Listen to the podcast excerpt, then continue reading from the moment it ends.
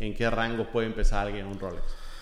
El rango de los 8 mil dólares. 8 mil dólares. ¿Qué, Rolex específicamente? Un Air King, Un Air King, ¿no? un Explorer, Un Explorer. un Oyster Perpetual. Porque es un reloj que resiste demasiado. Es muy resistente. Si tú te fijas el Rolex, el Rolex no le pasa nada. No le pasa nada. Son, son sumamente resistentes. Si necesitas dinero y estás en cualquier parte del mundo, Lo vas a poder lo vendes inmediatamente.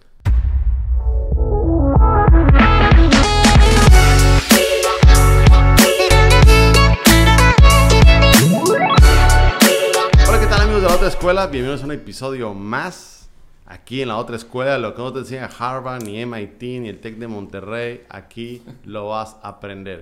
Y hoy tengo un súper invitado y la verdad de, un, de una de las cosas que más me gusta, que es obra de arte y no la arte aburrida que te digo. Hoy vamos a hablar de relojes, ¿ok? Y qué mejor que tener un gran amigo, un súper invitado que lleva 25 años en el ambiente, en la industria, un profesional y que realmente si vamos a hablar de relojes es la persona indicada. Así que tengo a mi gran amigo Suro, bienvenido hermano. Muchas gracias, mi hermano. Muy, muy complacido de estar contigo. Ya después de tanto tiempo que habíamos quedado de vernos. Claro. Y andamos por todo el mundo. Es un placer que me recibas aquí en esta tu casa. No, gracias hermano, aquí bienvenido. Y pues bueno, me gustaría enseñarles rápidamente un poquito tu historia, ¿no? Eh, fuera de cámara platicamos acerca de cómo empezaste desde chavo, ¿no? A vender, ¿no? Creo que el comercio siempre lo tuviste en tus venas y cómo a veces una cosa te da otra cosa, ¿no? Como ya 25 años en los relojes, pero antes de los relojes, cuéntanos un poco de tu historia, ¿no? Bueno, yo empecé a trabajar a los 13 años. Eh, mi infancia fue muy feliz. Muy feliz porque toda la vida es cuestión de actitud. Total. Hay personas que si escuchan mi infancia dicen qué, qué infancia tan miserable, tan Claro. triste. La verdad que para mí yo la pasé muy bien. A pesar de haberla pasado mal, la pasé muy bien porque todo es aprendizaje y, y los eventos adversos y las carencias, a fin, de cuentas, a fin de cuentas, si tienes capacidad, tienes talento y tienes una actitud positiva, te hacen crecer. Pero yo empecé a trabajar a los 13 años. A los 7 años mi padre se divorció de mi madre, de mi hermana y de mí. Entonces, pues estuvo un poquito complicado económicamente, pero gracias a eso crecí, fui muy fuerte, me convertí en el varón sin serlo, porque a esa hora, a esa edad, pues Pero es un niño. era un niño. Pero jugué a ser hombre desde muy chico y a los 13 él muere y empiezo a trabajar. Pero yo tenía muy fijo que quería, que quería salir adelante y que quería tener dinero porque no quería que mi mamá trabajara. Porque a mí me hacía falta mi padre que ya no estaba vivo y mi madre que estaba trabajando porque tenía que trabajar para darnos de comer a mi hermana y a mí. Y eso me hizo crecer muy rápido. Me hizo crecer muy rápido. Empecé a trabajar a los 13 años. Tuve un solo patrón que fue un gran hombre, fue como mi segundo padre, fue mi mentor. Fue, fue un gran hombre. Trabajé con él de los 15 a los 21 y empecé a, a trabajar de barrendero. De los 13 a los 15 iba, mis vacaciones eran en una fábrica de zapatos de mi abuelo. Ok. Yo, yo no iba a la playa, yo iba a trabajar pero me divertía mucho. Me divertía mucho, no tenía dinero, pero vivía como si tuviera porque tenía puros amigos con dinero. Eso es bueno. Entonces, yo siempre quería moto y no tenía, pero tenía amigos con moto. Claro. Entonces, tuve una infancia muy feliz, a pesar, insisto, a pesar de las carencias, fui muy feliz porque crecí con mucho amor. Y posteriormente empecé de barrendero en unas bodegas y luego de, de ahí me fui de chofer, me subieron de rango chofer, ok. luego repartidor en una distribuidora ferretera Ujú. y a los 16 y medio me subió de vendedor. Ok. Entonces, pero era un trato entre mi madre y él. Yo crecí con esa familia y mi madre le decía, ayúdame con este, este chiquillo, cabrón, tiene papá y, y tiene demasiada energía, se me va a hacer delincuente. Entonces, me dijo, échamelo, yo te lo voy a hacer hombrecito.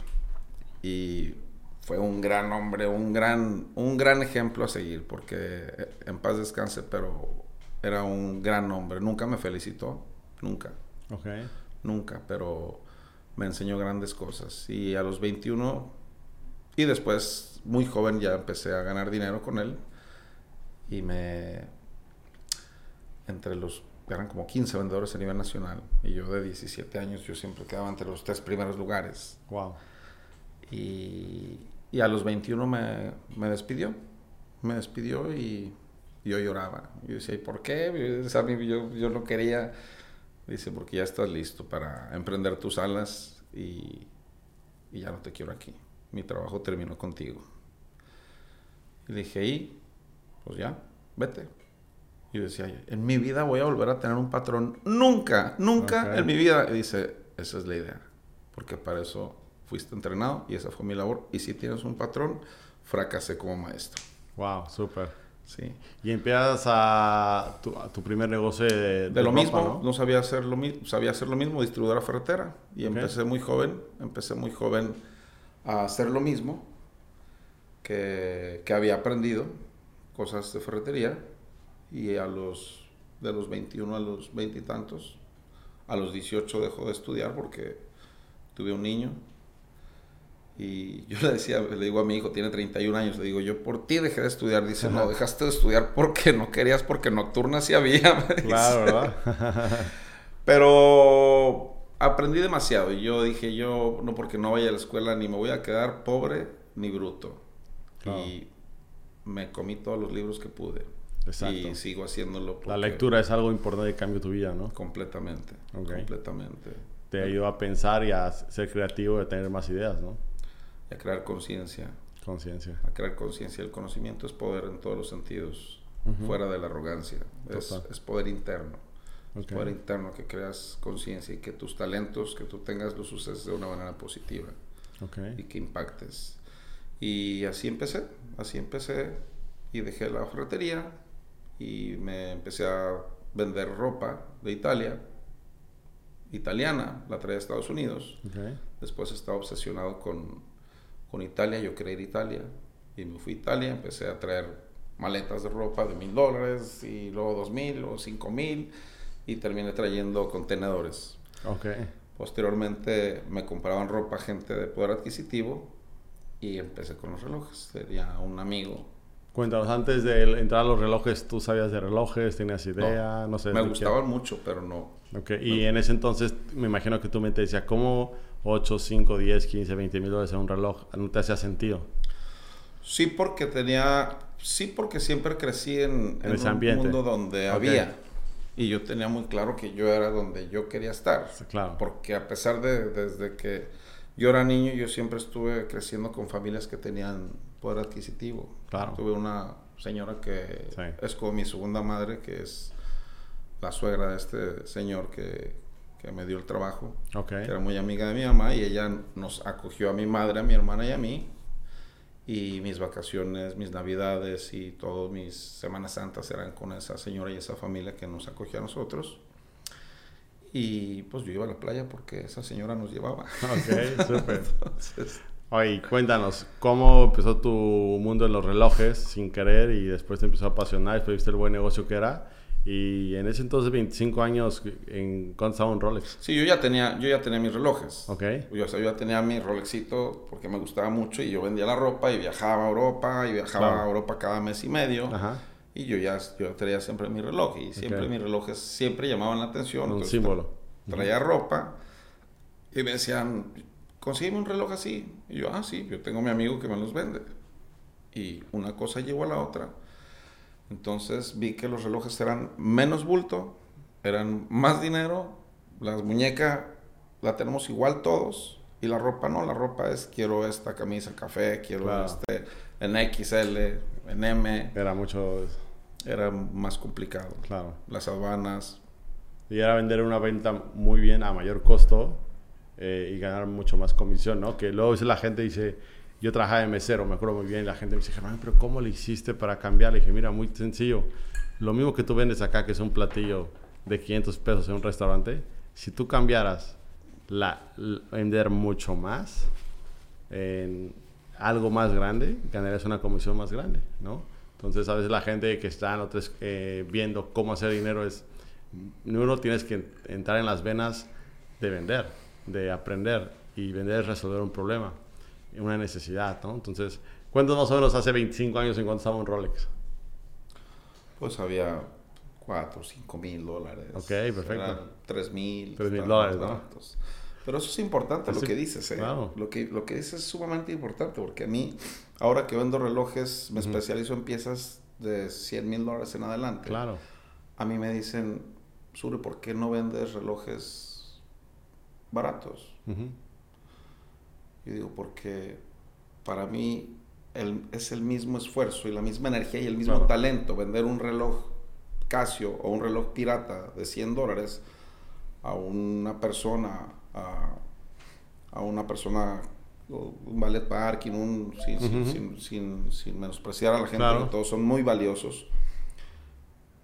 Es exactamente la misma energía vender un reloj de 100 dólares que uno de medio millón de dólares. La diferencia radica en la utilidad que te metes a la bolsa. Nada más necesitas creer en ti. Como yo no vendo cosas baratas porque yo no soy barato, yo me vendo muy caro porque soy caro, soy costoso, porque sé quién soy.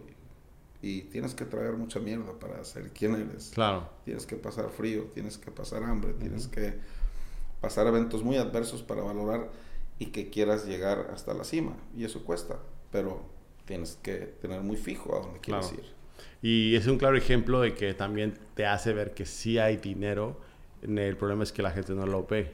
Y hay gente que siempre digo, tal vez tú no tengas dinero, o a mí me pasado momentos en la vida arriba abajo que no tenía dinero, pero sí veía dinero. Sí decía, yo ahorita no lo tengo, pero hay dinero circulando. Si hay gente que está dispuesta a ponerse en una muñeca un millón, dos millones, hasta 20 millones de pesos en la muñeca, entonces claro que hay dinero y eso es lo que pasa cuando la gente quiere vender algo, siempre se pone, pero ¿quién lo va a comprar? Está carísimo. Y no tiene ese contexto, ¿no? Yo creo que yo, cuando yo, yo la primera vez que fui a, eh, a, Estados Unidos, empecé a emprender y me acuerdo muy bien que vi un reloj, ¿no? Vi un, Rolex y lo vi estaba en, en 9 mil dólares. Y yo dije, ¿cómo 9 mil dólares en un reloj? No puede ser. Después regresé, eh, mi contexto cambió tres años había estudiado aprendiendo, me fue mejor. Regresé a la misma tienda en ese aeropuerto y ese reloj de 9 mil ya estaba como en 14 mil y yo dije, está a buen precio. Exactamente. O sea, porque, cambió mi mentalidad, ¿no? Dije, está a buen precio. ¿Por qué? Porque me convertí en una persona.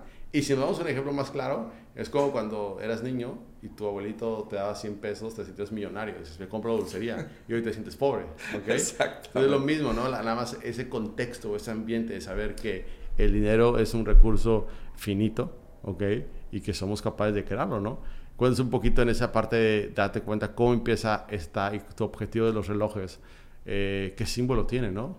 Eh, por qué la gente le gusta y una vez que entra, por qué no puede dejar de comprar y que también es una inversión. Hablando hace 20 años que costaba 3, 4 mil y pues hablando de un 300, 500% en 10, 20 años que a veces hay activos o un auto que no te lo dan, ¿no? Que la gente sepa que eh, que, simboliza un reloj, ¿no? Completamente, es, es, tiene muchos significados, de acuerdo a quién seas tú y cómo lo quieras ver, yo, yo todas las cosas las veo como vehículos, como accesorios, a mí, a mí no me gusta usar zapatos, no me gusta usar reloj, a mí me gusta la filosofía, me gusta la física cuántica, me encanta estudiar, me encanta crecer por dentro. Eso no se ve en mi Instagram. No. Yo mi trabajo lo hago muy bien y vendo cosas muy costosas y me muevo en todo el mundo. Y Suro Watches ya tiene presencia en todo el mundo, impactado en todo el mundo porque creí en mí, pero, pero es un símbolo, son símbolos muy importantes hablando en la economía o en el ego, que es tan importante, porque no es lo mismo que llegues tú a un lugar y te ven el reloj que traes de 5, de 10, de 15, de 100 mil, o de 500 mil o de un millón de dólares, porque son llaves que te abren accesos, a, accesos a puertas muy grandes. Si lo quieres ver de una manera para que tengas accesos, lo es. Si lo quieres ver de una manera de inversión y sabes invertir, vas a hacer mucho dinero porque sabes qué comprar y los disfrutas. Como tú quieras verlo, si hay personas que no les importa el valor y hacen compras, y yo le digo, no te conviene comprar este reloj porque le va, saliendo de la joyería le vas a perder el 50%. Total. Y dices que no me importa, es mi gusto. O sea, hay diferentes marcas, hay diferentes modelos. Claro. Y cada quien lo usa como quiere, pero, pero es un gusto que te puedes Total. dar. Como los yatas. A mí me Sí, dicen, claro. ¿cómo vas a vender un reloj de 500 mil dólares? Yo con eso me compro 10 casas. Y lo que dices tú, es tu percepción, Tu es contexto. como tú vives, es tu contexto, es el nivel en lo que tú ves tu vida. Total. Le digo, el que me compra un reloj de un millón de dólares no va a comprar 10 casas de las que tú quieres comprar. El güey tiene una que vale muchísimo más Claro. y tiene muchas por todo el mundo. Total, y eso, eso también yo creo que estar en un ambiente, tú te, te resuelves problemas de personas y que eso te mantiene como decir, hay mucho más, ¿no? Yo siempre le decía a las personas que a mí me cambió una limonada. ¿Y por qué una limonada? Porque cuando yo trabajaba como mesero, yo iba siempre, cuando me pagaban mi quincena, me iba al restaurante más caro de la ciudad a tomar una limonada. Y llegaba con llegaba antes, comía, para no llegar con hambre, pedía una limonada y veía y sentía qué energía, sentía, decía, wow. Las personas que están aquí, uno, son personas, no son aliens, no son extraterrestres, son personas. Pero dos, estoy jugando, estoy accesando al mismo juego, ¿me explico? Pero estoy dando energía. Y hace la gente no se da cuenta que la abundancia también tiene que tener un tipo de energía en el que decir, juega, juega, realmente es acceso. Y no lo necesitas, pero entiendes que es un mundo donde te das cuenta que tenemos creencias limitantes con el dinero. Porque le tienen miedo y la gente repele el dinero. Claro. Le tiene miedo al dinero. y, y- y cuando la gente trabaja por un sueldo, tiene miedo en gastarlo. Y gasta, y si tú te fijas cómo gasta ese tipo de gente, gasta el dinero de una manera poco inteligente. Claro, La gasta en cosas baratas, pero son demasiado caras. claro, Demasiado caras en las redes sociales, el, el Netflix, la comida chatarra. total, Yo no veo televisión. claro, Yo tengo, yo no, yo no veo televisión, yo no, no veo noticias. A mí sí, yo no veo, no estoy con gente que tiene mala energía. No me gustan los chismes, no me gusta, no me gusta la mala energía. Yo, yo hacía lo mismo que tú desde muy niño. Yo, yo me acuerdo que yo iba a la casa de un amigo y tenía como 15 años y así lo que, lo que tú hacías de la limonada, y yo, tenía, yo no tenía dinero, pero mis amigos sí tenían y todos me querían mucho y yo me rodeaba de, de eso Claro. porque eso era lo que yo quería. claro. Entonces estaba construyendo su casa su papá y estaban haciendo la, la carpintería y estaba el barandal de las escaleras con acerrín, ¿no? Y yo llegaba y le hacía así, por todo, iba bajando las escaleras y me llenaba de acerrín y yo decía, algún día estas manos van a tener unos barandales de una casa que yo voy a hacer así. Wow. Porque lo tenía muy claro y yo me rodeaba de esa energía de la que tú Claro. estás diciendo. Yo iba, yo crecí como un niño que como si tuviera dinero sin tenerlo, porque iba a esa limon, iba a ese lugar a tomarme la limonada, Exacto, porque no era, yo me, yo me la podía tomar en otro lado, pero yo hacía lo mismo que tú. Yo iba a esos lugares total, a abundantes. sacar la energía y darte cuenta que es posible y que son humanos, son extraterrestres, Son iguales, son iguales. pero creen en ellos y, Y no tienen muy- miedo. Y algo muy importante también es eh, desde el punto de vista de no envidiar. Porque hay mucha gente que está en la víctima o se envidia, ¿no? Y a veces, ay, ¿por qué tal persona? Y yo le digo a la gente, a ver, Me encanta que le vaya bien a la gente. Claro, ¿no? Es como, yo cuando veo a la isla bien, veo abundancia. Y cuando lo hizo más fácil, veo qué increíble. ¿Por qué? Porque no se complicó. Porque la vida no tiene que ser tan complicada. ¿Y Claro. por qué? Porque nos compramos puntos de vista que tal vez no son ni siquiera nuestros, ¿no? Son otras personas, que hay que ser difícil, tal. Cuando tú estás haciendo lo que más te gusta, viajando, conectando y abierto a las posibilidades, pues tú nunca dijiste, hola, yo quiero vender relojes. No. Pero dijiste, quiero ser, de, quiero ser abundante Claro. y vino en diferentes formas, ¿ok? Y ni jamás Lo pensaste... llamas. Yo no quiero ser mejor, el mejor de México. No, yo quiero ser abundante. Y esta es una posibilidad de muchas que hay. Y eso siempre digo a la gente, ábrete las posibilidades, ¿no?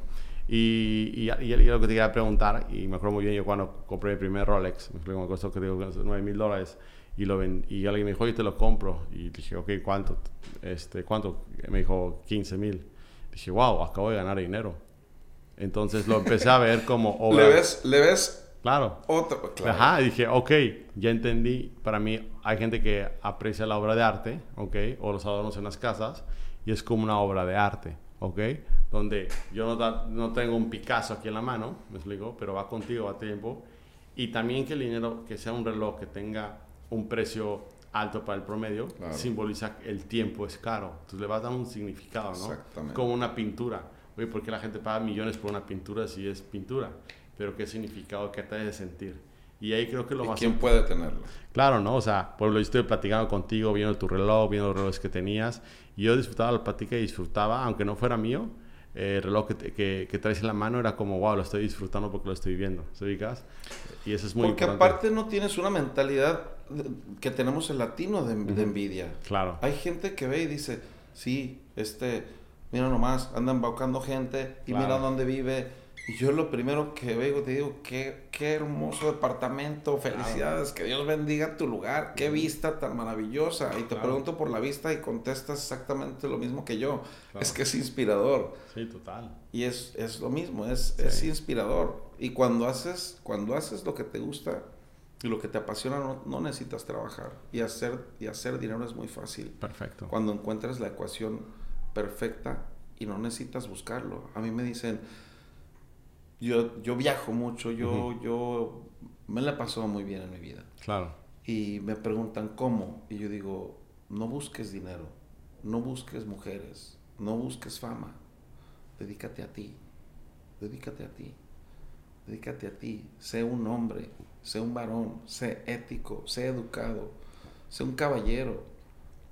Ten clase, ten mundo, lee, sé culto, sé simpático, sé un macho alfa, sé protector, sé justo.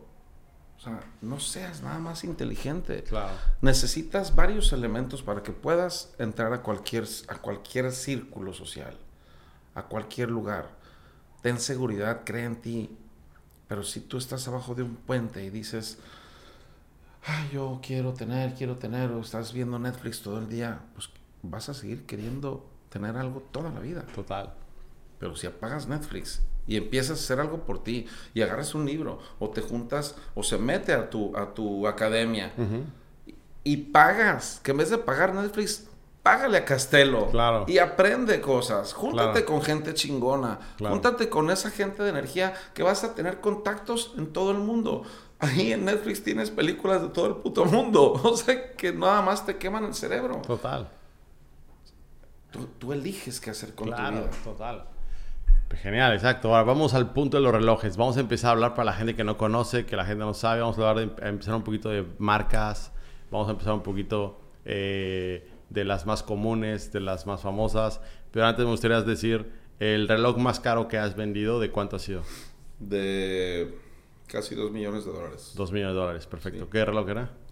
Un Patek Philippe. Pat de Philippe. Sí. Ok. ¿El de diamantes? Ahorita, ahorita en este momento ya hay más costosos. Sí, claro. Hay más costosos. Pero es como, como cuando cualquier persona ¿no? dice, oye, este es lo vendido, y eso empieza tu estándar, ¿no? Y es como cuando alguien eh, te pide un reloj de 20 mil, 30 mil dólares, es como que tienes un estándar ya. Y vamos a empezar para la gente que está empezando, no tiene un reloj, y dice, oye, ¿dónde empiezo? ¿Cómo puedo empezar? Vamos a empezar de las marcas más comunes. Vamos a hablar primero, por ejemplo, eh, de las tres marcas más comerciales y que no se evalúan tanto el precio. Las... Si vas a empezar con los relojes, un Omega, un. Tudor, son excelentes relojes. Perfecto. Un Omega, un Toro para empezar, ¿qué Para presupuesto empezar. la gente podría tener? Sí, claro, que puedes empezar con 3, 5 mil dólares, son excelentes piezas. Ok. Excelentes es una pieza que si la compra, después puede ir subiendo, ¿no? No pierden su valor, Ajá. son relojes normalitos, pero para empezar son muy buenas piezas, porque no vas a perder, no vas a perder dinero. Ok. De ahí brincamos a ahorita nada más hay cuatro marcas, cinco que son las que funcionan y que tienen valor de reventa. Hay, Ok. hay marcas maravillosas, Sí, claro. maravillosas, pero que no tienen valor de reventa. A, a mí hay, hay obras de arte Es espectaculares. como Hublot, ¿no? Que es de los que no tiene gran valor en, en No, venta, ¿no? no, tienen, no tienen valor de Sí, reventa. ¿no? Es- Son de los que te compras muy bonitos, sacas de la relojería y vale menos. Sí, pero estás tirando tu dinero. Sí, sí, ¿no? Sí. sí, es. Pobre, si Ah, es eres fanático de Hublot, pues estamos diciendo la verdad. Es cuestión, no, digo, a mí, a mí, Claro, y si te gusta, y a mí- yo también, yo soy yo respeto, claro. Es como comprar una, una camioneta Range Rover. Claro. A mí me encantan. Vas a perder plata, pero, Sí. pero son gran... Son, Estás dispuesto a eso, cla- sí. Por supuesto. O sea, te gustan. claro. Es también un gusto. Pero si eres inteligente, vas a comprar algo que te guste, vas a comprar algo que te luzca y vas a comprar algo que te haga ganar plata. Eso es una compra inteligente. Exacto. Sí. Ok. Entonces, Estoy empezando, tengo mis 3 mil, 4 mil dólares, me quiero traer algún símbolo, 4 mil dólares, empiezo con Omega. Después de Omega, ¿qué puedo brincar? eh, Rolex, Un Rolex, perfecto. Ahí vamos el Rolex. famoso Rolex, ¿no? Que el Rolex es como el... un cheque al portador en todo el mundo. Exacto, ¿no? Que Sí. habla Rolex. Sí. eh, pasó algún, al- algo muy raro aquí en Cancún, que había una banda que asaltaba a Rolex. Y a un amigo lo asaltaron y traía una P. Y le dijeron, toma, yo le he buscado un Rolex. o sea, imagínate, ¿no? O sea, es como, como valía más el AP que el Rolex y ellos van a buscar un Rolex, ¿no? Conoce un poquito de la magia, de la fuerza que tiene un Rolex, ¿no? Rolex es, yo le digo que la Warners es cuando tú piensas en refresco de cola, Coca-Cola.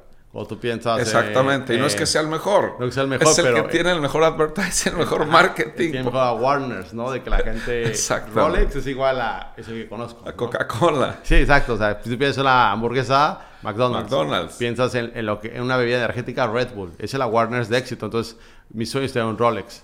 Es un reloj exitoso. Cuéntanos un poquito de Rolex, que en, en qué rango puede empezar alguien un Rolex. El rango de los 8 mil dólares. 8 mil dólares. ¿Qué, relo- 8,000 qué Rolex específicamente? Un Air King, Un Air King, ¿no? un Explorer, Un Explorer. un Oyster Perpetual. Son relojes muy bonitos. Eh, no vas a perder dinero. No vas Te a perder viste. dinero. Te visten. Si necesitas dinero y estás en cualquier parte del mundo, Lo vas a poder lo vendes inmediatamente. Perfecto. Son un cheque al portador. Son, son, tienen su magia. Tienen su magia, Tienen su magia y no es la mejor maquinaria, pero tienen, Pero tienes un Rolex. tienes un Rolex. Y Rolex Es Rolex. Es como un Mini Cooper y es BMW, ¿no? Exacto, O sea, exactamente. Ya está dentro de BMW, ¿no? Ya estás, ya Ya. estás en un rango, en un rango importante, Sí, en una claro. marca importante. Eh, de Rolex, las de ahí empiezan a subir. Ya Rolex ha hecho cosas importantes, ha tenido piezas importantes. De hecho, un Rolex, el Paul Newman, del señor Paul Newman, que es el Daytona. El La Daytona. viuda del señor Paul Newman lo vendió, no recuerdo bien si en 6 o 7 millones de dólares en subasta, el reloj del señor Paul Newman. Entonces, wow. tiene, tiene su swing y tiene su magia. es, es un reloj hecho para albañiles en sus principios, porque es un reloj que resiste demasiado. Es muy resistente. Si tú te fijas, el Rolex, el Rolex no le pasa nada. No le pasa nada. Son, son sumamente resistentes. Sí. Y eran, y eran hechos para... para Es como para- la mezclilla Exactamente. ¿No? Exactamente. Y después se convirtió en moda. en moda.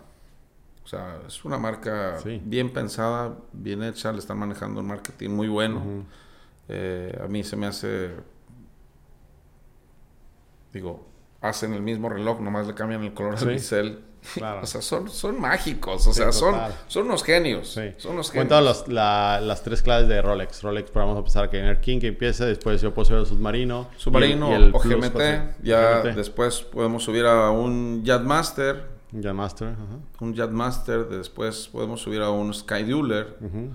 un Daytona. Un Daytona. Y ahora ya hay muchas variantes. En Daytona ya hay de acero, ya hay de, De ya- oro. Ya, hay de oro, de oro rosa, de, de- de oro acero. Lo que me encanta mucho es los nombres que la gente empieza a hacerle, ¿no? El panda, ¿no? Porque es blanco, ¿no? El, el Hulk, ¿no? El Porque- Hulk. no, porque El le dicen- Pepsi. El Pepsi, ¿no? El Batman, El Batman, ¿no? el Sprite, El Sprite, ¿no? El Sprite es el... Es el, el negro con verde, El negro con verde, ¿no? que trae, que trae del otro lado la, la corona. Ajá. El Pepsi Colo, ¿no? El. Pepsi Colo, el Coca-Cola, El Coca-Cola, ¿no? que ese está Y que esos nombres se los empieza... La gente se los pone, Se no los pone, existen, ¿no? No existen, ¿no? existen, No, pero todo el mundo los conoce los como, conocen, ¿no? como Las-. Estas combinaciones que hay, ¿no? Este, ok, entonces empiezo en un Air King, después puedo ir a un, a un, este, a un submarino eh, y después ya, digamos que clase de un buen rol de Daytona para arriba, ¿no? Sí, de hecho, el Daytona tiene... A mí me encanta el Daytona. El Daytona, sí, el Daytona. Tuve es- uno y lo flipé también. Lo tuve y me lo, me lo agarraron y cuando me lo ofrecieron, vamos, pero creo que se me hace un reloj, eh, el arte que tiene el, el Daytona es increíble. Tiene, tiene su magia. Porque Tiene su magia. Es, es un reloj de 15.300 dólares y, y en la calle cuesta 45. Exacto. O sea, Es lo que la gente, o sea, tú lo compras en la tienda 15 mil dólares y afuera está en 45 mil dólares. Pero nunca lo vas a encontrar en la Nunca tienda. lo vas a encontrar en la tienda, esa es la tienes magia. que pagar 45. Sí, claro. Entonces, si tienes un Daytona, Panda, traes... sin- no, nadie va a pensar que traes 15. No. vas a traer 50 mil dólares en la mano. Total. Aunque te haya costado 15. Exacto. ¿Sí me explico? O sea, tiene, tiene una magia Tiene una magia. ese tipo de... Daytona, de ¿cuál sería el Rolex más plus para ti? El del Daytona tiene... A mí me gusta mucho el de oro rosa. Ok, o rosa. El de oro rosa me gusta mucho. ¿Y de Rolex en general? De Rolex en general, El Big Dream de Rolex. dependiendo del gusto. Dependiendo del gusto, pero a mí el Daytona me gusta demasiado. El Daytona tiene muchas, muchas variantes. Tiene muchas variantes. Tiene el, el leopardo. Leopardo.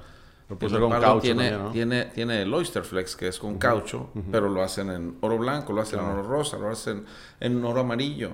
Y luego aparte, es, el es la misma caja. Digo, es muy mágico, porque mágico. no hacen ni madres. No. O sea, no, le, no, no se complican, nomás No. cambian la correa de, de caucho a brazalete. Ajá. De brazalete le ponen dos tonos. Ahora acero, oro acero, oro acero amarillo, oro acero eh, Claro. Eh, Piel o- también tiene, ¿no? de oro rosa, de piel. Y piel ahí es que entre más putea la piel les vale más, algo así, ¿no? Y que lo quiero puteado la, la Sí. correa, ¿no? Sí, está muy... Hay, hay cuatro Daytonas muy interesantes Ajá.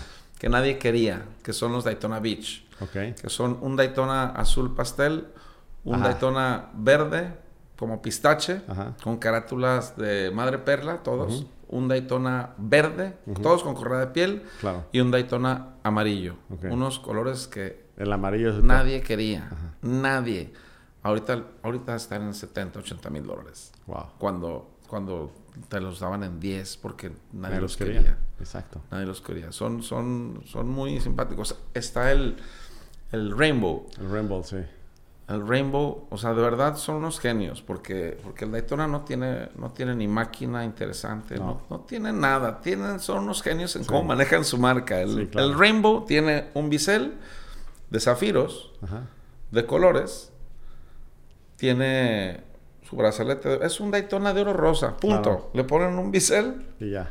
le ponen una carátula negra y le ponen cuatro piquitos aquí de brillantes y cuesta medio millón de dólares un Daytona de oro rosa. Dices, Sí. son unos genios. Son unos genios en la mercadotecnia, Claro, la no en la mercadotecnia. relojería. Sí, claro.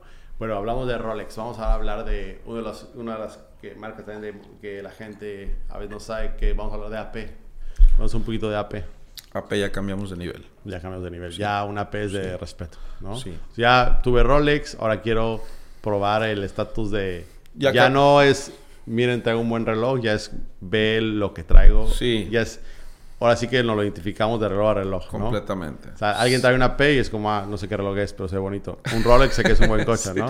El Rolex, todo el mundo va a saber que trae Rolex y... y- Claro, sí. total. Háblanos un poquito de AP, un poco eh, la historia, un poco de AP que, que lo hace diferente y, y ese AP últimamente en los últimos años ha tomado mucha, mucha fuerza, ha subido mucho. Sí, porque a raíz, de, a raíz del COVID, las marcas eh, empezaron a escasear. Claro. La gente no salía de su casa. Y como dices tú, es que hay recesión. Pues hay recesión en tu cabeza. Porque el dinero, el, dinero- el dinero no existe. Claro, Y, y crisis es tiempo de oportunidades. total. Dependiendo, yo siempre digo, y les digo a mis hijos, yo les, yo les voy a enseñar a que, a que, a las cosas que no les enseñan en la escuela. Ujú. Pero cuando la gente llora, vende pañuelos. Total. Vende pañuelos. O sea, no llores. Tú sé de los que abre los ojos con todo y lágrimas, voltea a ver qué es lo que está pasando. Y aquí la gente está llorando. ¿Qué necesita la gente? Pues necesita pañuelos. Pues ahorita vengo, voy a dejar de llorar y te vas en Claro, chinga a comprar pañuelos. Total. Y empiezas a llegar y mientras la gente llora le pones una caja de pañuelos. Los vas a vender todos. Todos. O sea, es inevitable. No puede suceder de otra manera. Claro. Sí. Pues AP, cuéntanos un poquito AP, qué AP, tiene diferente, y- y- qué lo que hace diferente. Y pasó con, con esas cuatro marcas. Rolex, AP, Patek y Richard Mille. Ujú. Y Bachelor Constantin, pero Bachelor Constantin con un solo modelo. Sí, Y las otras cuatro marcas con todos. Sí, claro. Con una mayoría. Pero AP, empezó, todos empezaron a dejar de, de- de producir. Entonces, la gente con dinero, hay mucha gente con dinero en el mundo, entonces no podía salir de sus casas con el COVID. Pero los relojes sí los podías comprar claro. pero no había en las joyerías. Entonces, los dealers sí tenían. Entonces, los precios empezaron a subir, a subir, a subir. Porque si tú, ese Rolex que habías comprado en 15 mil dólares, ahora te tocaba la buena fortuna de que te llegara el COVID, entonces ese reloj ya iba a costar 25 o 30. Entonces la gente te lo iba a comprar a ti porque ya no lo iba a encontrar en la joyería. Pero como AP es de más nivel, entonces los sobreprecios son mayores. Empezaron a sacar piezas de ediciones limitadas, no como Hublot. Hublot saca sacó ediciones limitadas de la charla de Castelo y Suro y edición limitada 50 piezas. O sea, y no, eh, AP sí hizo cosas interesantes. AP sacó un reloj, un Royal Oak Crono, oro amarillo con carátula verde y cuesta 85 mil dólares en la joyería, que tampoco nunca lo vas a encontrar jamás. jamás. Y en la calle cuesta 450 mil dólares. O sea, es, son cosas impresionantes, pero como existe la gente que los paga, porque el ego es muy grande. Y si tienes dinero, y está bien que lo uses. Claro. Porque si tú dices, ese reloj me gusta, pues no lo encuentras. Me vale madre y me lo buscas y me lo encuentras y lo pago. La gente y el mismo mercado es la que infla los precios. Claro, total. Es la que infla los precios. Y de eso, AP se maneja de esa manera porque tiene unos sobreprecios mayores a los de Rolex porque es una marca con un nivel mayor. De ahí nos vamos a Patek. Patek, ahí vamos a entrar a Patek. A, Patek es, eso sí es una obra de arte. Este es que hay fila. Cuenta un poquito la historia de Patek de 10 años de espera para comprarlo en la tienda. Pues ¿Cómo es? Ahí sí no... Hay, hay, imposible comprar uno ahorita. Sí, es sumamente... Eso estamos eh, yéndonos de niveles de Rolex que te tienes que esperar, pero estamos hablando de Rolex de relojes de 10 mil, de 20 mil. Ya con AP ya nos vamos a los 20, a los 40, a los 50, a los Vamos a hablar de un AP. Yo quiero empezar en un AP. ¿En cuánto puedo encontrar un AP? En las personas, que las personas sepan. Un AP de acero. Que ahorita el acero, el AP hace dos, tres años estaba baratísimo. Sí, 15 mil dólares. 15 mil dólares una AP y ahorita es... Ahorita los más baratos 45 de acero, sí, 40, 50 mil dólares el, el AP más barato. Claro, exacto. Ok, entonces... O sea, cuando lo que dices tú, cuando ya traes una P, aunque sea de cero, ya traes 50 mil dólares en la es Por lo, que es submarino, ahorita son de relojes en la tienda que están 9, 10 mil, 12 mil dólares. Así es. Y están ahorita en, ¿qué? 35, ¿no? 25. ¿El Submariner? Ajá. No, el Submariner están 20. 20, ¿no? Pero en la tienda... En 10. 10. En 10. Exacto. y es el mismo reloj y no le cambian el bisel. Sí. Hulk, eh, el Starbucks. Claro, Starbucks, sí, ¿no? sí. El Pepsi. Pues ya subo AP y ahora sí, para mí eh, creo que el sueño ya de, de, entender que en el mundo de los relojes, pues obviamente llega el Patek, ¿no? Creo que habla de elegancia, habla de, de una obra de arte. exclusividad. Exclusividad. Exclusividad. Y es la discreción del dinero, yo creo. Exactamente. Ahí es clase. Ahí es clase, ¿no? Ahí es clase. no es, ahí no es, ahí no es un Dime un, yo de carros no sé mucho, dime un deportivo, un deportivo de Estados Unidos. Un Lamborghini. O ponemos un Lamborghini italiano. Es un Lamborghini, es un Lamborghini. Claro. ¿Sí? Y es, eso sería, no sé, un algo que llama la atención, algo que tiene su, su, su, su swing, pero no es lo mismo que un Rolls Royce. No. Jamás. Jamás. Jamás. Jamás. Y, es, y los dos son, son sí, claro. unos carros de un alto nivel, pero... El tipo de persona que El tipo de persona no es la misma. Claro. Aunque cualquier tipo de persona lo pueda tener, no es lo mismo el gusto. No es lo mismo que tú te bajes de un Rolls Royce y traigas un Patek Philippe y que estés vestido como dandy. Como inglés porque puedes ser un rapero y no está mal, ¿eh? Digo, mis respetos a toda la gente exitosa a lo que se dediquen. Pero que traigas un reloj de, de brillantes, claro. Eh, lleno de brillantes, y que tu Rolls Royce te bajes y empiece a ser así como de California. Exacto. Es, es, un gusto, pero, pero el Rolls Royce es, es, y que, y que, es una obra de arte. Claro, y que con Patek también pasó una locura, ¿no? Patek 80, 90, 300 mil dólares, ¿no? Cuéntanos un poquito qué mm, pasó. No, un poquito más. Un poquito más, ¿no? Sí, sí, sí. Sí, sí, más, ¿verdad? Patek sí, sí. Es que siempre me quedo en eso y luego pregunto, no, ya subió más, güey. Este, por ejemplo, el... Mira, ¿ves mi collage de ese Patek? Sí. Ok. Ah, El 5980. Ah, el 5980. 5980 tiene una historia muy importante, muy interesante. Ese es mi, porque- mi Big Green. Cuéntanos. Qué bueno, que, 5980. qué bueno que lo compraste porque ya bajó. ¿Sí? Entonces, sí. Pero tuvo, por- por- hablemos, por ejemplo, del 5980. El, 59 Ok. el 5980 llegó en esta, en esta burbuja de aire, subió casi a los 400 mil Sí, dólares. una locura. Y hace, antes en la burbuja, ¿cuánto estaba? Do- 250, 230. Ajá. O sea, tuvo una inflación, todos los relojes, una inflación ah, es- eh, estratosférica. Claro.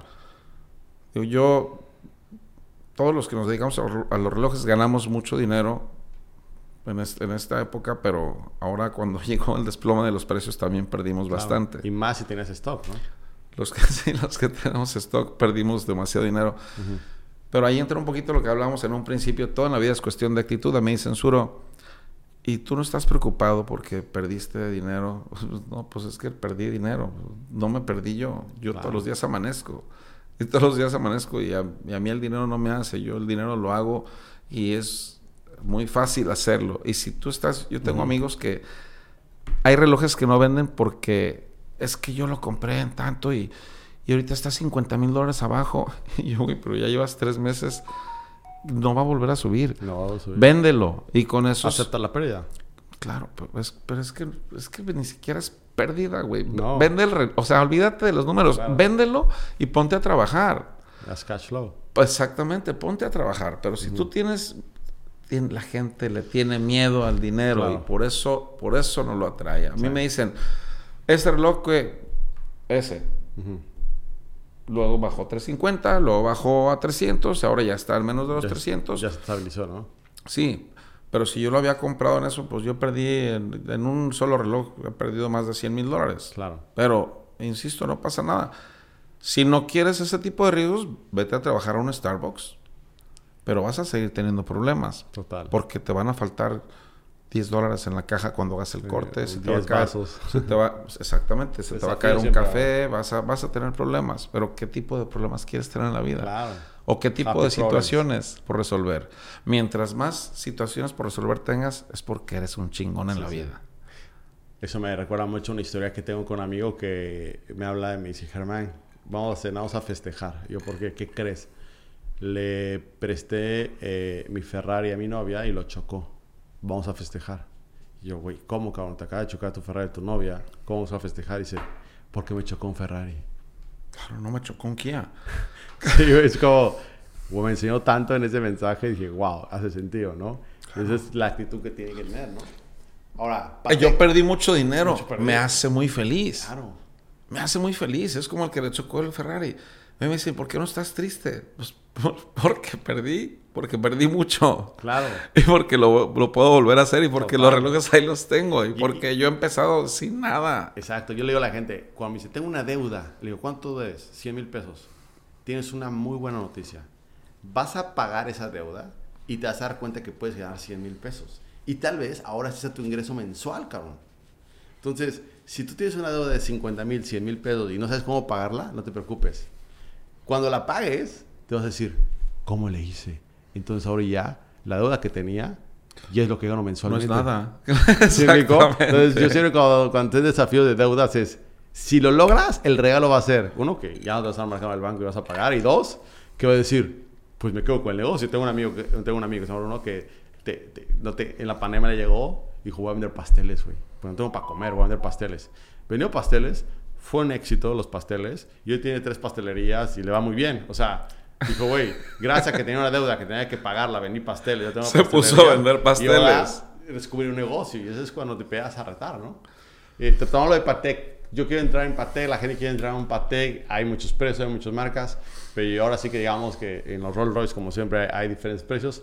¿Con cuánto puedo entrar en el primer Patek? ¿Qué Patek recomendarías? Mm, En Patek puedes entrar con un Pilot o con un Aquanaut. Ok. Y ahorita ya puedes empezar con unos 50 mil dólares En un Patek. en un Patek. Ok. Sí, sí, Bajó. sí. Bajó Ok. demasiado. Digo, un Ok. Aquanaut de acero estaba en 90 mil dólares y ahorita ya está en 50 o 60. Ok. No aftermarket, todo, todo bien. Todo Patek. sí. Todo Patek, Sí, perfecto. Sí. Ok, que estamos hablando un poquito acá. Los Patek con 50, 60, que la gente, tengo 50, 60, me compré un Patek o me compré una P, sería de gustos. Sí, cuestión de gustos. Porque con 50 el Patek es más serio. Y volvemos a lo mismo. Y es, es más, más clásico y es más. Entonces, yo con 50 yo me compraría un AP. si, si estoy empezando, si apenas tengo. Claro. Porque es más, es más vivo, es, tiene, tiene más swing, tiene. es, sí. Es, está más pesado, se siente más. Sí, sí, es el crono, el Royal Log crono es, es, es un... Es un el, AP a mí me gusta mucho el AP. Y, y, aparte tienen muy buen, muy buen valor de reventa. Sí.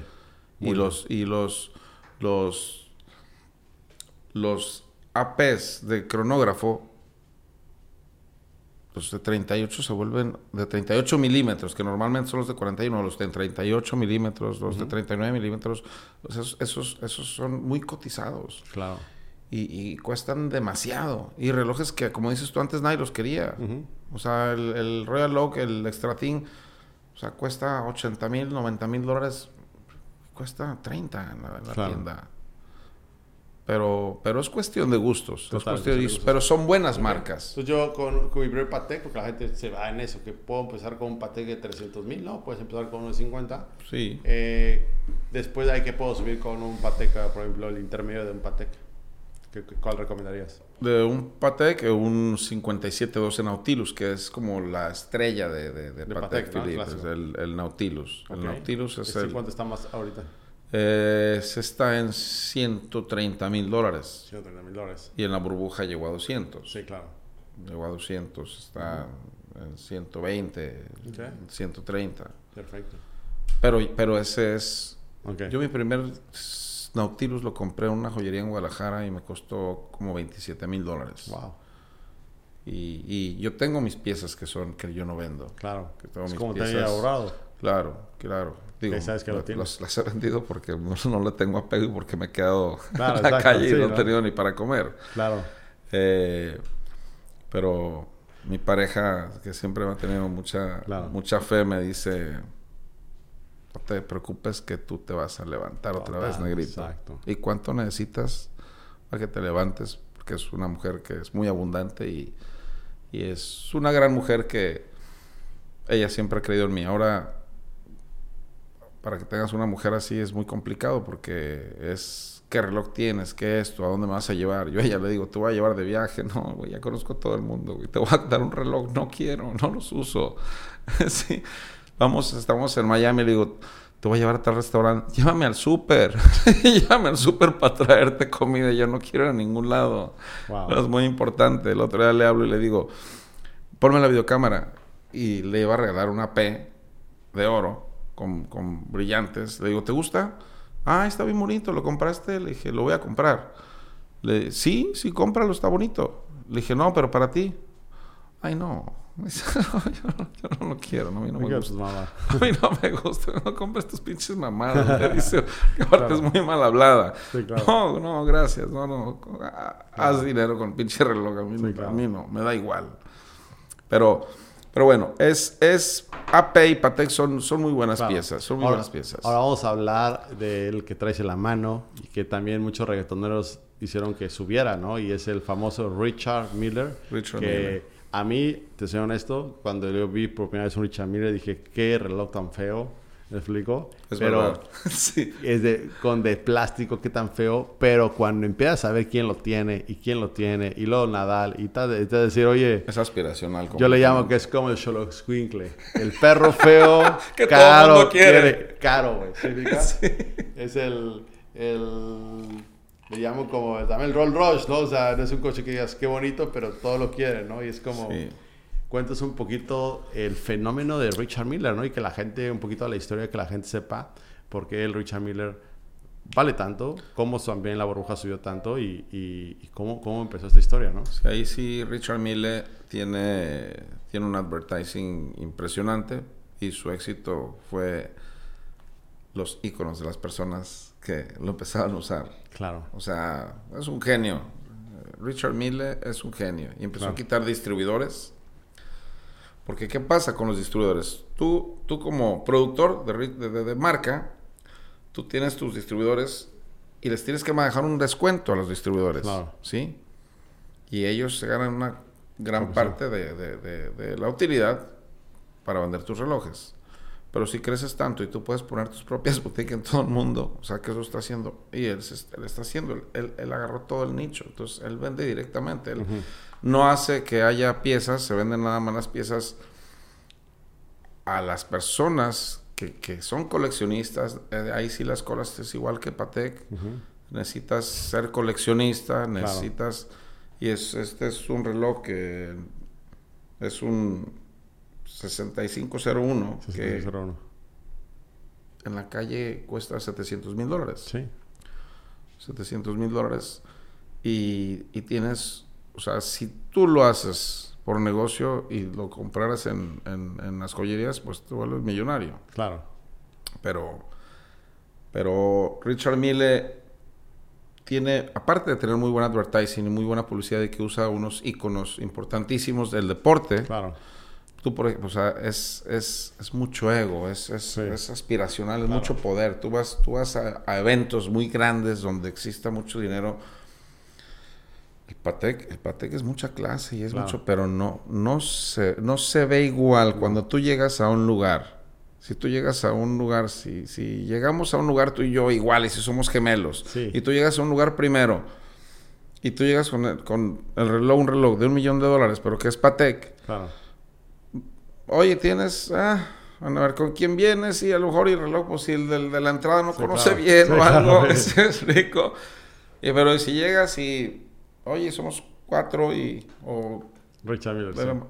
es, son llaves, son llaves de Claro. acceso en todo el mundo y llaman mucho la atención. Total. Es, es, es fascinante, es fascinante cuando, cuando, cuando estás en ese mundo. Ve a la Fórmula 1 Todos saben Richard. y ven los lugares, ven los, en los paddocks, ven eso. Pues todo el mundo trae Richard Mille. Todos. O sea, es, es un sinónimo de poder Sí.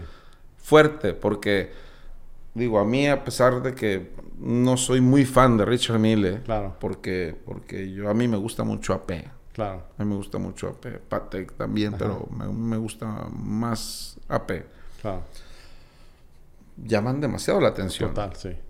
llaman la- demasiado la atención y la gente, quien lo vea, sabe que es un Richard Mille. Claro. A pesar de que no Sí. sea una marca que sea Claro. tan vieja.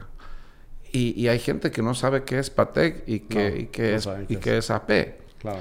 Pero Richard Mille, a pesar de que sea una marca nueva, O qué tal reggaetonero lo tiene. O qué tal fam- actor lo famoso lo compró exactamente. Pero a mí yo, por ejemplo, los Jacob Co, que son, son unas obras de arte. tiene. Sí. O sea, pues son, son unas obras de arte los que hacen los astronomía, pero no tienen valor de reventa. No. Ni llaman tanto la atención a pesar de ser grandes, pero eso sí es una obra de arte también. Pero, pero un Richard Mille es un Richard Mille. O sea, llama la atención. Y sí, En fue en los sea. últimos años, ¿no? O sea, los Es una marca años. nueva, es una marca nueva completamente. que- Hace, hace 20 años, en el- a principios del, dos- del, del 2000, te daban descuento. Descuento. A mí me daban, yo iba a Los Ángeles, a, a- Beverly Hills, a comprar y me hacían descuento. Con Richard Miller. En Richard Mille. ¿Cuánto Iba a Nueva? York, sí, o sea, te hacían descuento. pues, nadie los quería. Nadie los quería. Nadie los quería. O sea, estos relojes raros, o sea, grandotes, plástico. o sea, claro, grandotes, o sea, raros, eh, rectángulo. O sea, vino a romper esquemas en, la, Claro. en la relojería, con los tamaños, con las formas, con los materiales. Claro. O sea, sí es, sí es un genio y sí le mete Sí, ingeniería. demasiada ingeniería. Cuéntanos el de Nadal, ¿no? Que Santi. O sea, juega tenis con el reloj. O sea, sí, sí, le, sí, sí le echa mucha cabeza. O sea, es, es un Tesla de los relojes. Sí. O sea, es, es- un, es un cerebro. O sea, tiene demasiada tecnología. Hay relojes que, que los ves y dices, ah, ok, pero no sabes. ¿En qué momento en tu carrera como, como relojero te das cuenta que el Richard empieza a agarrar un boom? ¿Hace 3, 4 años o cuánto? No, tiene más. ¿Tiene más? Sí, sí, tiene más. oye, Sí, tiene más. Sí, sí, sí, tiene más. Que empezó a subir, a subir, a subir. ¿no? Sí, sí, tiene unos más de 10 años. Perfecto. Oye, cuéntanos un poquito. La gente ve tanto Richard.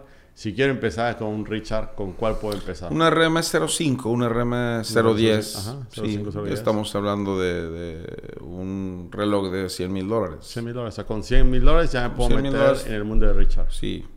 Y está bien, ¿eh? No, Sí. son, no son tan bonitos, No pero son estás, bonitos. estás, Estás- en otro nivel. Ah, Ok, Sí, estás en otro nivel. ok. O sea, no es... Es como comprar un Rolls Royce viejito, pero ya traes Rolls Royce. Exacto. Sí, o sea... Sí, exacto, ¿no? No hay y que- de ahí ya se puede ir hasta... En Richard Mille hasta 5, 7 millones de dólares. Fácil, Sí, sí, sí, hay piezas demasiado costosas. claro. Hay piezas únicas, las del modelo Skull de la calavera. Ajá, la calavera, Es- el, es, que el sí, transparente, ¿no? Sí, el- los de los de Sapphire. Ajá. O sea, también las cajas de zafiro son, son, son cajas impresionantes. Sí, claro. Ahora cuéntanos un poquito, y hablando de las cuatro marcas, creo que las mejor, las que están, creo que no se me escapa, hay, hay algunos clave. Eh, Panerami, ¿qué piensas de ella? Panerai, Ujú. Panerai. A mí me gusta que brillan A mí, me, a mí me gusta mucho Panerai. Sí, ¿verdad? Es Sí, un buen reloj, ¿no? Panerai. A mí, me, a, mí me, a mí me encanta Panerai. Y es un reloj que en la noche se ve increíble, Es espectacular. O sea, estos cuatro relojes son las que mejor valor de reventa. Claro. No significa que Sí. no existan marcas Exacto. buenas o no. ¿no? o Fíjate sea, que tengo ganas de un la Panerai. gente que no se, ajá, que no se confunda. Ajá, O sea, si, si quieres Como hacer los una autos. compra inteligente, claro. sí son las cuatro marcas mejor. Digo, si yo fuera a hacer, si yo los comprara por gusto, yo, yo, yo, yo Rolex no compraría. Claro. A mí, a mí Rolex, a mí mi Rolex me gusta para, para que aguante, Sí, para claro. meterlo a donde sea, Sí, para eso sí, pero no, no me, no me apasiona. Sí, ¿no? De No. hecho, hay muchos, muchas, Muchas copias. muchas copias de, de, de no copias de Rolex, sino copias que usan como el modelo, ¿no? Exact- exactamente. Como que la misma rueda, no le cambian como- Exactamente, nada más el colorcito. Ajá, exacto. Sí, sí. Pero a mi Panerai me gusta mucho. Ok, perfecto. Pa- Genial. Pan- Panerai. Eh, Fíjate que yo tengo ganas de uno, un Panerai. Fíjate que ahora que los vi entre la tienda, este, ya los había visto, pero nunca había dentro de la Y no tienda. son costosos. No son costosos, Están 150, 200 sí, mil pesos, ¿no? sí, sí, Con 10 mil dólares te puedes comprar uno bueno. sí. Y es una buena marca. Sí, muy buena. Y entra y, y me encanta esta fosforescente que tiene que... Lo- el Lume es espectacular. el que no, maneja no tiene ni, ni el Rolex tiene ese. No, no, no, no, impresionante. O sea, se impresionante. Son a mi, pa- mi papá, que es italiano, Ajá. eh, eh, es, le encanta Panerai. Ah, sí. Le fascina. Y Panerai es, es oficina Panerai Firenze, de Florencia, Ah, sí, sí, claro. fiorentino. Ah, ok. Sí. Es mi padre Sí, sí. no biológico, mi padre que me dio el universo. Que mi padre biológico murió cuando yo tenía 13 años, pero mi papá italiano es, es, es un hombre Claro. italiano Claro, de Florencia y él le encanta, le encanta Panerai. claro. Ahora va- va- vamos a hablar un poquito de la gente que sepa los famosos diamantes, el aftermarket, que la gente sepa, porque también hay veces que, oye, viste esta oportunidad super es para tech, pero es aftermarket. Que la gente sepa un poquito también, porque allá afuera también, como en cualquier industria, hay muchos fraudes y estafas, ¿no?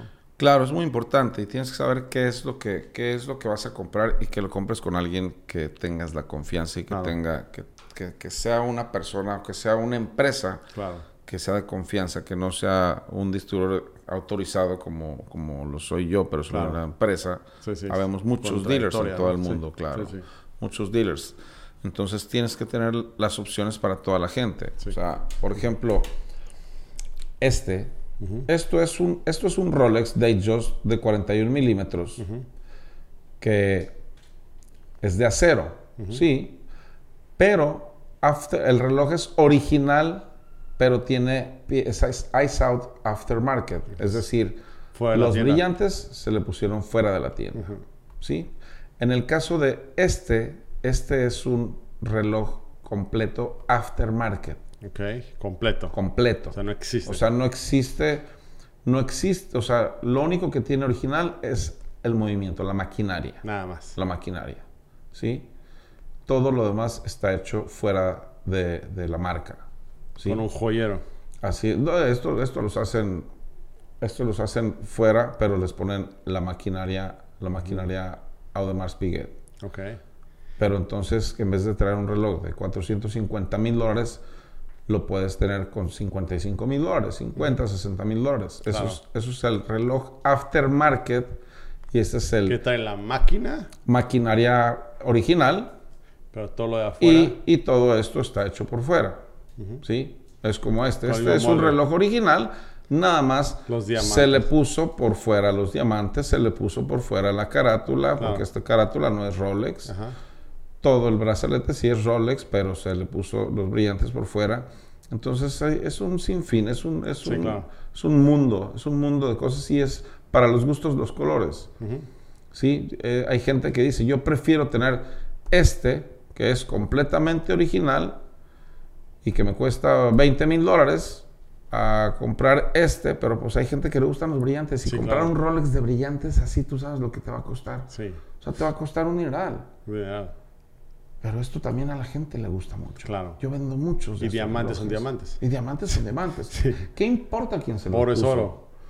Oro es oro. ¿Qué importa quién se los puso? Claro. Tengo amigos, tengo amigos, tengo amigos que, me, que, que hay clientes que tienen poder adquisitivo y que tienen para comprar un reloj de, de- de medio millón de dólares y, y dicen, yo prefiero o que me compran un original y com- me compran un aftermarket. Ok. ¿sí? Y dicen, pues yo me, yo me pongo el aftermarket porque no son copias, es un aftermarket porque la, la maquinaria es original. Original, exacto. La maquinaria es original. Pero dice, yo prefiero un aftermarket porque si me van a robar un reloj de 50 o de 60 mil dólares, prefiero que me roben un reloj de 50 mil dólares que a uno de... A uno de, de- exactamente, de 400 500 de mil dólares. 400 mil dólares, claro. Ahora, si tú me pones un aftermarket y me pones el de 400 mil dólares, ¿tú lo puedes identificar? Inmediatamente. Inmediatamente. Sí. Que es muy buena la experiencia. La, tú Sí, porque tienes experiencia, pero una persona normal no. No, no. Que eso hay que tener mucho cuidado, ¿no?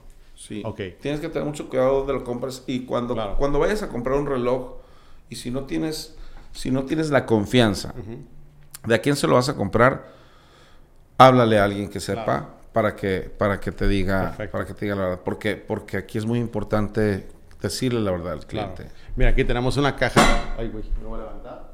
Me voy a levantar una caja de Rolex. Que también vamos a hablar del famoso full set. Las que también hay buenos relojes. Vamos, a cortar aquí lo editas, ¿va? Bueno, aquí tenemos un, una caja de Rolex que también la gente tiene que checar, serie y todo eso. Eh, es un Rolex que yo tengo. Y que, que es full set, porque la gente dice, oh, tanto full set. Y hay buenos relojes que no tienen los papeles. Pero Naked. lo valen, ¿no? O sea, es un reloj naked, le Naked, dicen ¿no? naked eh, des- desnudo, le dicen naked. El reloj naked es que viene sin caja y sin papeles. sin caja, sin papeles. Hay al reloj que, le- que nada más trae tarjeta, le dicen watch and card, ¿sí? Y el reloj full O set, sea, esto nada más. sí, normalmente hoy, hoy, hoy, fíjate, fíjate cómo se ha hecho, se han hecho las cosas. A raíz de todo esto, la gente está tratando de sacar más dinero. Entonces, entre dealers, ¿qué hace la gente?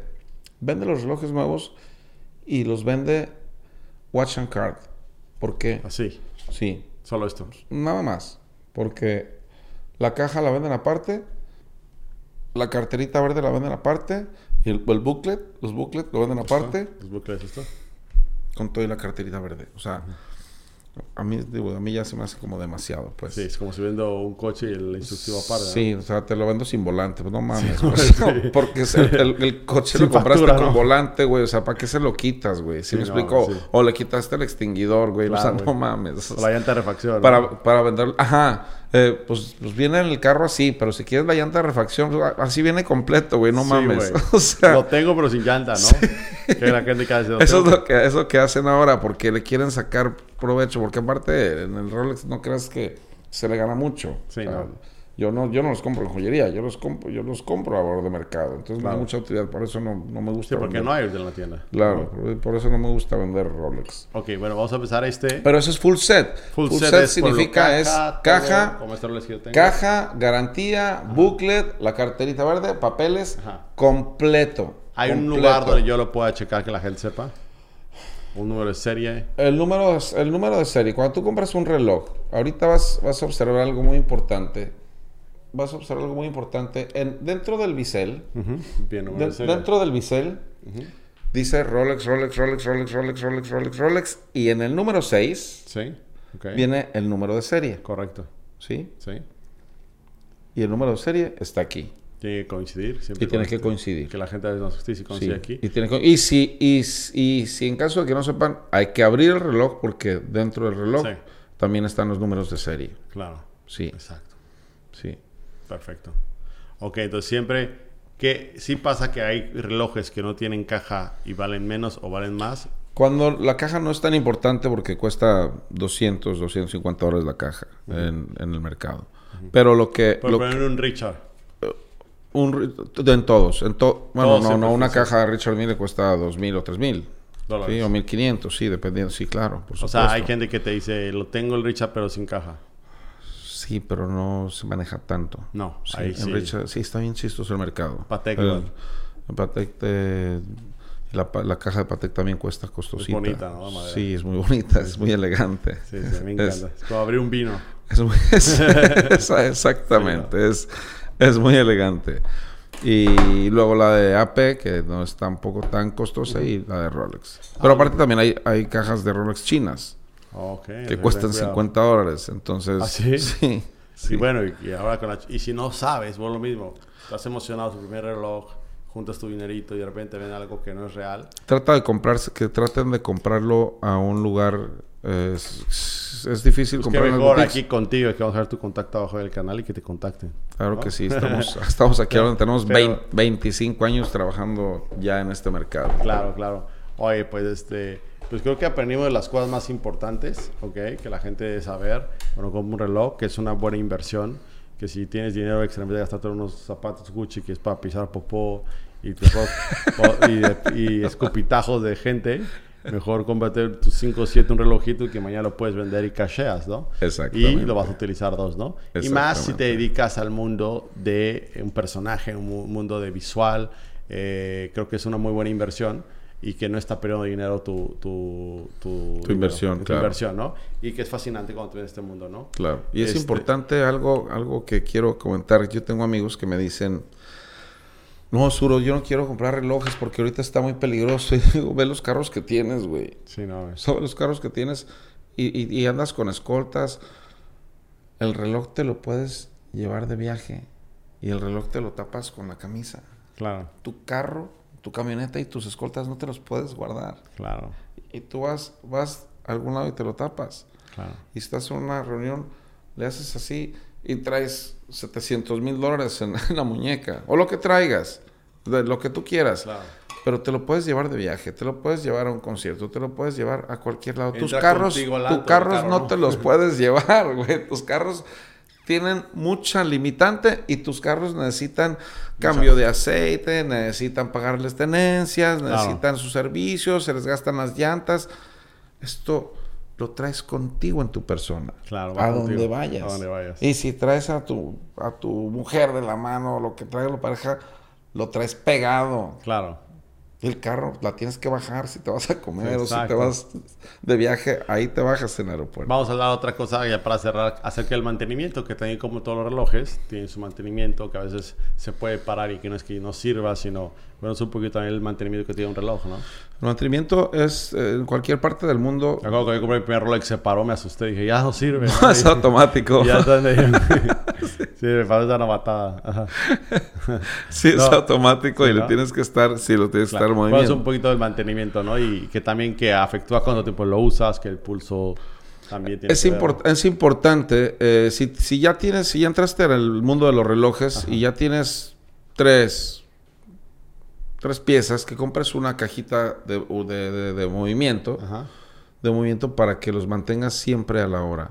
¿Por qué? Porque como están siempre en movimiento, entonces, y son automáticos, no, son, de, no son de cuarzo, no son de batería. Entonces, al estar siempre en movimiento, tú llegas, te lo pones y te vas. Y cuando llegas, pones tu reloj en tu caja de movimiento y siempre va a estar, y siempre va a estar a la hora. Las cajas de movimiento son muy importantes porque cuando están en movimiento los relojes, se aceita la maquinaria. Está, se está aceitando porque está en movimiento. Cuando tú los dejas así, se deja de lubricar. Se deja de lubricar, claro, se deja de lubricar la maquinaria, entonces se puede pegar, claro, y se pueden pegar. Entonces, un reloj que no está en movimiento, que es automático, necesita más servicio que uno que no está en movimiento. Claro. Y las cajitas de movimiento no, no son costosas y lucen, porque tú llegas, si tienes un lugar seguro Sí, donde claro. Tienes tus cajitas y están los relojes Sí, están este, girando, ¿no? girando, claro. Y más cuando tienes un reloj de, de, de complicaciones, Sí, claro. que es un calendario perpetuo, una fase Sí. lunar, un- uno de sonería, de repetición de minutos, Claro. de, de, de un... un, un- Que es 30, luego es 31. y es- exactamente, es, un- es un calendario perpetuo, claro, claro. O sea, porque hay relojes que tienen, que tienen sonería, porque los de sonería están hechos para los ciegos. Claro. Wow. Entonces, en, en aquel tiempo, eso sí eran, eran, unas obras de arte. Entonces, sacaban su reloj de bolsillo y le, le, le tocaban un botón. Entonces empezaban las campanitas. ¡Tin, tin! Y, y, y, les daban las horas con las campanitas. Son relojes de complicaciones, se llaman relojes de sonoridad de repetición de minutos. Wow. Porque traen sus campanitas. Ahora ya los hacen. Luis Dardan son unos grandes maestros con las repeticiones de minutos porque tienen unos de Genghis Khan, tienen unos Sí, sí. que empiezan a capturar el movimiento. Tiene uno de Eros, donde hay unos simpatiquísimos que son temas sexuales, Sí, claro. donde, donde tú le aprietas y empieza la sonería y, y empieza la, la- la- el chavo y la mujer teniendo sexo y, Claro. y lo hacen divertido, Oh, pero wow. es- son, son, son relojes de, de, de 300, Date. 400 mil dólares. Wow. Sí, claro. Con todo un mundo. Son, son, son muy interesantes. Pero, pero el servicio de- en cualquier parte del mundo donde estés, si tienes un Rolex y si tienes a una persona de confianza, llévalo con esa persona de confianza. Si no tienes persona de confianza, llévalo con un distribuidor autorizado. Te va a sacar un ojo de la cara. Sí, ¿verdad? Como el coche, ¿no? Llevar al mecánico de confianza a la agencia, ¿no? Sí, que es- te hacen exactamente lo mismo, pero a la, a la gente. Que luego la agencia te lo manda al mecánico Hay gente que, ¿no? porque es exactamente lo mismo, Claro, sí. es lo mismo. O sea, yo, yo tengo un relojero que estuvo conmigo 20 años en Guadalajara y, y Claro. él hace el servicio que sea. Súper. Pero en, en los, en los distribuidores autorizados te tardan demasiado Tiempo. y te cobran No demasiado. Sí, perfecto. Ok. Sí. Pues Uro, pues muchísimas gracias. Creo que aprendimos demasiado. Te felicito por todo el éxito que tienes, hermano. Pues Un 25 placer. años. A la gente le puede ir bien uno, dos, tres, cuatro años, pero 25 años realmente se dice fácil. No es llegar, sino mantenerse. Y pues muchísimas felicidades. Vamos a ver cómo se comporta el mercado. Y bueno, esperamos que en un tiempo tengamos un segundo capítulo y platiquemos mucho más. Y bueno, ya saben, si quieren comprar, a lo mejor les voy a dejar aquí las redes de, de Suro para que lo contacten y eh, les escriban que, que escucharon aquí en el podcast y quieren adquirir alguna pieza.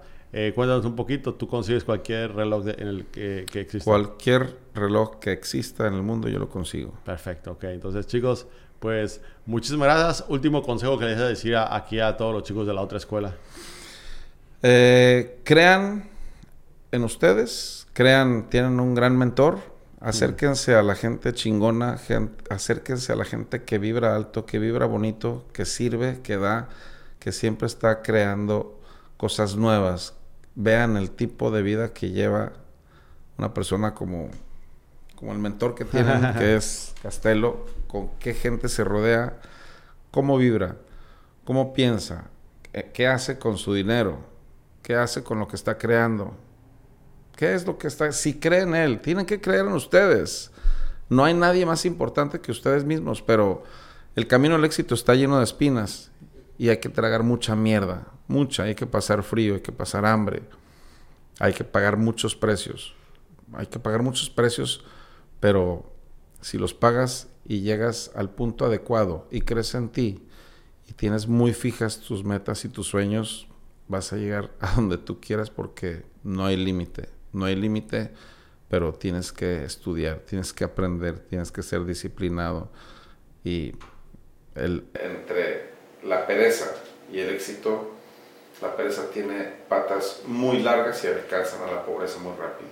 Entonces hay que tener mente de millonario y hay que pensar como millonario sin miedo para llegar muy lejos como Gracias, gracias, Suro, ¿no? Y también como Suro, muchísimas gracias, hermano. Y pues, suscríbanse al canal, dejen sus comentarios y nos vemos en otro episodio de La Otra Escuela. Gracias.